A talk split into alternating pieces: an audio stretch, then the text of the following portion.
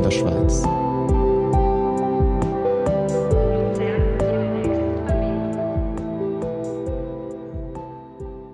Wenn in Luzern die Tannenbäume tanzen, die Sterne singen und der Samichlaus durch die Gassen zieht, dann bedeutet das nur eines. Bald ist Weihnachten. Für viele Menschen ist Weihnachten das beliebteste Fest des Jahres – an Weihnachten feiert man ja eigentlich die Geburt von Jesus Christus. Doch die christlichen Wurzeln spielen heute oft eine weniger wichtige Rolle. Im Laufe der Jahrhunderte wurde es mehr zum Familienfest. Angefangen hat aber alles vor 1700 Jahren. Das erste Weihnachtsfest wurde wohl im Jahr 336 gefeiert. Das hatte aber noch nichts mit unserem heutigen Weihnachten gemeinsam. Über die Zeit hinweg wurden aber gewisse Rituale von Generation zu Generation weitergegeben.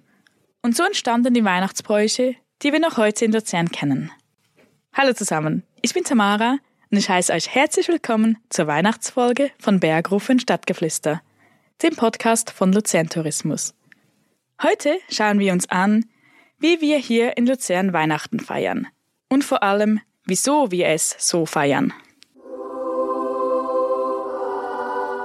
Einer der ältesten Bräuche in Luzern ist das Sternsingen. Er reicht bis ins 10. Jahrhundert zurück, also weit ins Mittelalter. Damals war Weihnachten ein reines Kirchenfest und man erzählte sich einfach die Weihnachtsgeschichte rund um Jesus Geburt. Leider waren die Texte und Lieder auf Lateinisch und das verstanden nur die wenigsten Leute.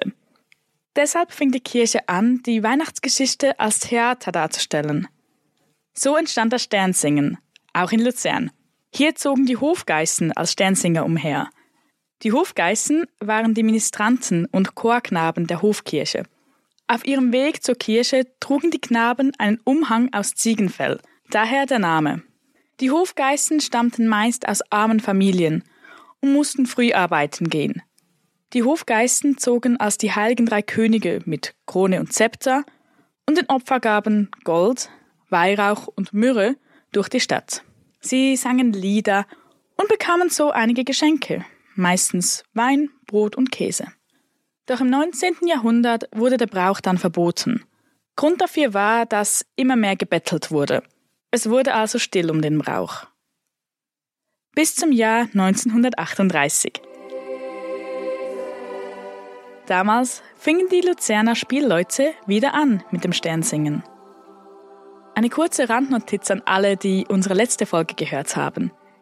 Die Spielleute waren es, die im 15. Jahrhundert die mittelalterlichen Osterspiele auf dem Weimarkt spielten. Also diese ersten Theater in Luzern mit den Trommeln, Trompeten und Dudelsäcken. Doch zurück zum Sternsingen. Seit über 80 Jahren organisieren also die Luzerner Spielleute das Sternsingen. Und auch heute noch wird die Weihnachtsgeschichte mit dem Krippenspiel dargestellt. Erwachsene Kinder und Jugendliche ziehen so als Sänger, Hirten, Könige, Diener und Sternengel durch die Stadt, begleitet von Josef und Maria samt Esel und Schafen. Es ist also eine stolze Gruppe von 120 Personen plus Tiere. Das Sternsingen in Luzern hat also weniger mit dem Tür-zu-Tür-Sternsingen zu tun, wie man es sonst in der Schweiz kennt, sondern es ist ein Umzug durch die Altstadt. Das Sternsingen ist für viele Luzerner die Einstimmung auf die Festtage. Es gehört genauso zu Weihnachten wie der Tannenbaum. So auch für Rita Sommerhalder. Sie organisiert zusammen mit Ursula Brunn das Sternsingen. Ich habe das Sternsingen schon als Kind kennengelernt. Ich bin immer mit meinen Eltern zum Sternsingen gegangen und als ich im Kindergarten war, durften wir einmal mit äh, auf den Franziskanerplatz mit einem Laternchen und die Kindergärtnerin hat die Maria gespielt. Und das war der, der Auslöser, dass wir dort teilnehmen durften. Und für mich war schon als Kind, das war immer so ein schönes Erlebnis vor, vor Weihnachten, die Kerzen und die, diese Akteure alle zu sehen, Maria und Josef und der Esel die, und die Schafe und die Hirten. Ja, das war für mich schon ein Einstieg auf Weihnachten. Und dann bin ich vor 20 Jahren, wurde ich angefragt von einer, von einer Freundin, ob ich beim Sternsingen im Chor mitmachen würde. Und das hat mich dann sehr gefreut. Der Chor besteht aus etwa 60 Personen. Und die Lieder sind mittlerweile nicht mehr auf Lateinisch, sondern auf Deutsch. Mitsingen ist also erwünscht. Für Rita Sommerhalder ist genau das besonders schön.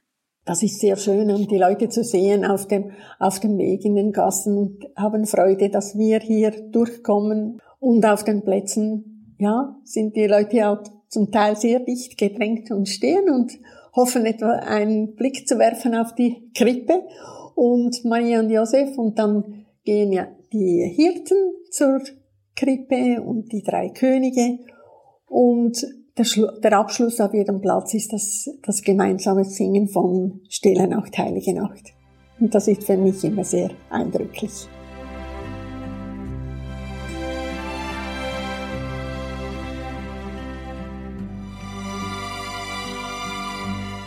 Dieses Jahr findet das Sternsingen am 23. Dezember statt. Mehr Infos dazu findet ihr in den Show Notes. Ein zweiter großer Umzug in der Stadt hat bereits stattgefunden.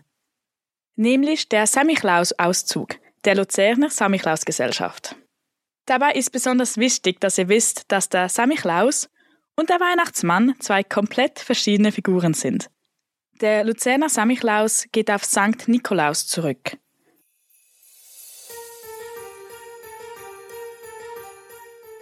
Der Brauch hat seinen Ursprung im 4. Jahrhundert.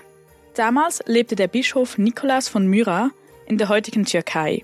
Der Legende nach verteilte er sein gesamtes Geld an arme Menschen. Und weil er Bischof war, trägt der Samichlaus noch heute eine Bischofsrobe und einen Bischofshut. Es gab aber noch einen zweiten Nikolaus. Und jetzt wird es etwas kompliziert, denn auch dieser Nikolaus war ein Bischof von Myra. Dieser zweite Nikolaus fragte die Schüler, nach ihren guten und schlechten Taten.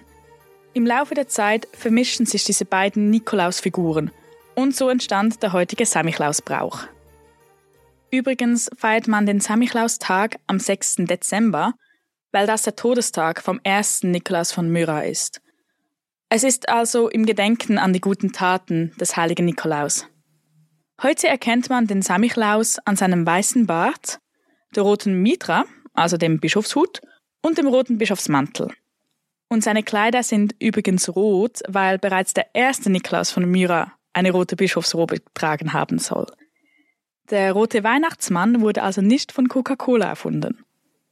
Und der Tradition nach bringt der Samichlaus auch keine Geschenke, sondern einen riesigen Sack voller Schokolade, Mandarinen und Erdnüssen. Zusammen mit seinem Gefolge zieht der Samichlaus durch die Stadt und die Dörfer in Luzern.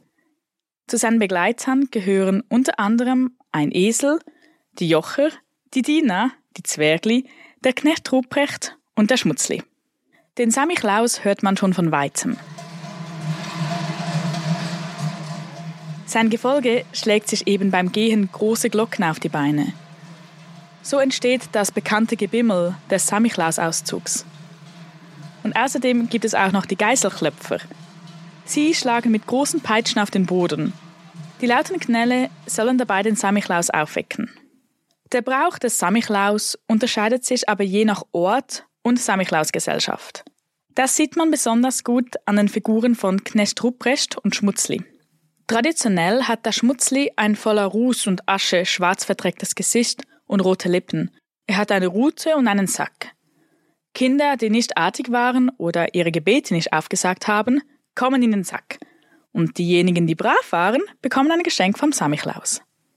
Manchmal tritt der Schmutzli aber auch in den Kleidern von Knecht Ruprecht auf. Nun trägt er eine braune Kutte und einen schwarzen Bart. Er hat ein verdrecktes Gesicht, aber keine roten Lippen. Und manchmal steckt er auch keine Kinder mehr in den Sack. Wo man den Schmutzli jetzt mit brauner Kutte und wo mit roten Lippen kennt, ist schwer zu überblicken. Jeder Ort hat hier seine eigene Version vom Brauch. Dem Luzerner Samichlaus und seinem Gefolge könnt ihr aber noch bis am 13. Dezember in der Stadt begegnen. Sie besuchen immer mal wieder Rudolfs Weihnachtsmarkt. Aber wer bringt jetzt eigentlich die Geschenke an Weihnachten? Früher war der Samichlaus der Einzige, der den Kindern Geschenke brachte. Aber im 16. Jahrhundert spaltete sich die katholische Kirche. Die Reformation rund um Martin Luther wollte keine Heiligen mehr verehren. Sie lehnten also auch den Samichlaus ab. Und sie ersetzten ihn mit dem heiligen Christ, also dem Jesuskind. Sie verlegten auch die Bescherung vom 6. Dezember auf den 25. Dezember. Mit der Zeit löste sich dann das Christkind immer mehr von Jesus Christus. Das Christkind wurde zu einer eigenen, engelsgleichen Figur. Und nun überbringt das Christkind den Kindern die Geschenke. Es ist aber eine eher seltene Tradition. Man kennt das Christkind nur noch in Österreich, Süddeutschland und der deutschsprachigen Schweiz.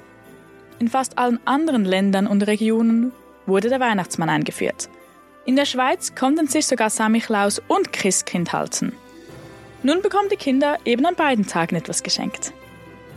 Und übrigens feiert man in Luzern traditionell am Abend des 24. Dezember, also an Heiligabend. In Luzern könnt ihr eure Wünsche auch direkt ans Christkind schreiben. Der Christkindli Briefkasten steht noch bis Mitte Januar vor dem Rathaus. Es handelt sich um eine wohltätige Aktion, die Kinder und Erwachsenen in Nöten hilft. Jetzt kennen wir also die Sternsinger, den Samichlaus und das Christkind. Eine weitere wichtige Weihnachtstradition fehlt aber noch. Der Tannenbaum. Er ist das Symbol von Weihnachten. Und auch hier versteckt sich natürlich eine alte Geschichte. Bereits die Römer schmückten ihre Häuser zum Jahreswechsel mit grünen Lorbeerzweigen. So ehrten sie den Sonnengott. Im Mittelalter soll dann Grünschmuck wie Mistel, Tanne und Fichte das Haus und die Menschen vor Gefahren beschützen. Und im 19. Jahrhundert fing man dann an, den Baum zu schmücken, mit Kerzen, Lametta und Glaskugeln. Und auch die Häuser wurden geschmückt. Seit 1949 gibt es in Luzern eine Weihnachtsbeleuchtung. Damals erhellten große Sterne die Kappelgasse. Heute hat fast jede Gasse in der Altstadt ein weihnachtliches Lichterkleid. Und neu leuchten dieses Jahr auch fünf große Laternen in Form des Wasserturms. Wenn ihr mehr über die Geschichte des Tannenbaums und die Lichterketten wissen wollt, dann besucht die Stadtführung Tannengrün und Lichterglanz. Hier erfahrt ihr besinnliche und witzige Geschichten rund um das Luzerner Brauchtum. Mehr dazu findet ihr auch unten in den Show Notes. Doch was gibt es sonst noch, um in Luzern Weihnachten zu feiern? Da wären zum Beispiel die Fürobig Adventskonzerte, die tanzenden Weihnachtsbäume und den Weihnachtsgeschichtenbaumweg. Neu seit diesem Jahr gibt es die Fürobig Adventskonzerte.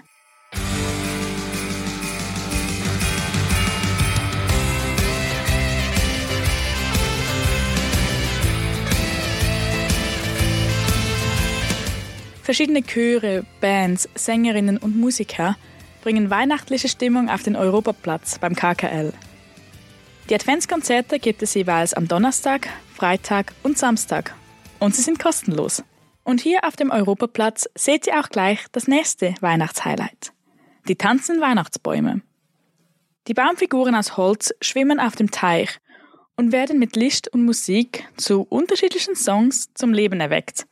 Und sie tanzen täglich, alle 15 Minuten von 5 bis 10 Uhr am Abend. Und ebenfalls neu gibt es den Weihnachtsgeschichtenbaumweg. In den Schaufenstern von 30 Geschäften stehen dekorierte Holzweihnachtsbäume. Sie wurden von Luzerner Schulklassen dekoriert. Und die Schulklassen haben die Bäume mit verschiedenen Geschichten, Videos und Bildern geschmückt. Natürlich waren das immer noch nicht alle Angebote und Bräuche, die es in Luzern gibt. Es gibt noch so viel mehr zu entdecken. Und welche das sind, erfahrt ihr auf unserer Webseite www.luzern.com-weihnachten. Den Link findet ihr wie immer auch unten in den Show Notes. Und abonniert auch diesen Podcast, um im nächsten Monat auch wieder dabei zu sein. Dann tauchen wir ab in das wilde Treiben der Luzerner Fasnacht. Nun aber zuerst frohe Festtage. Ich bin Tamara von Luzern Tourismus und bis zum nächsten Mal bei Bergrufe und Stadtgeflüster.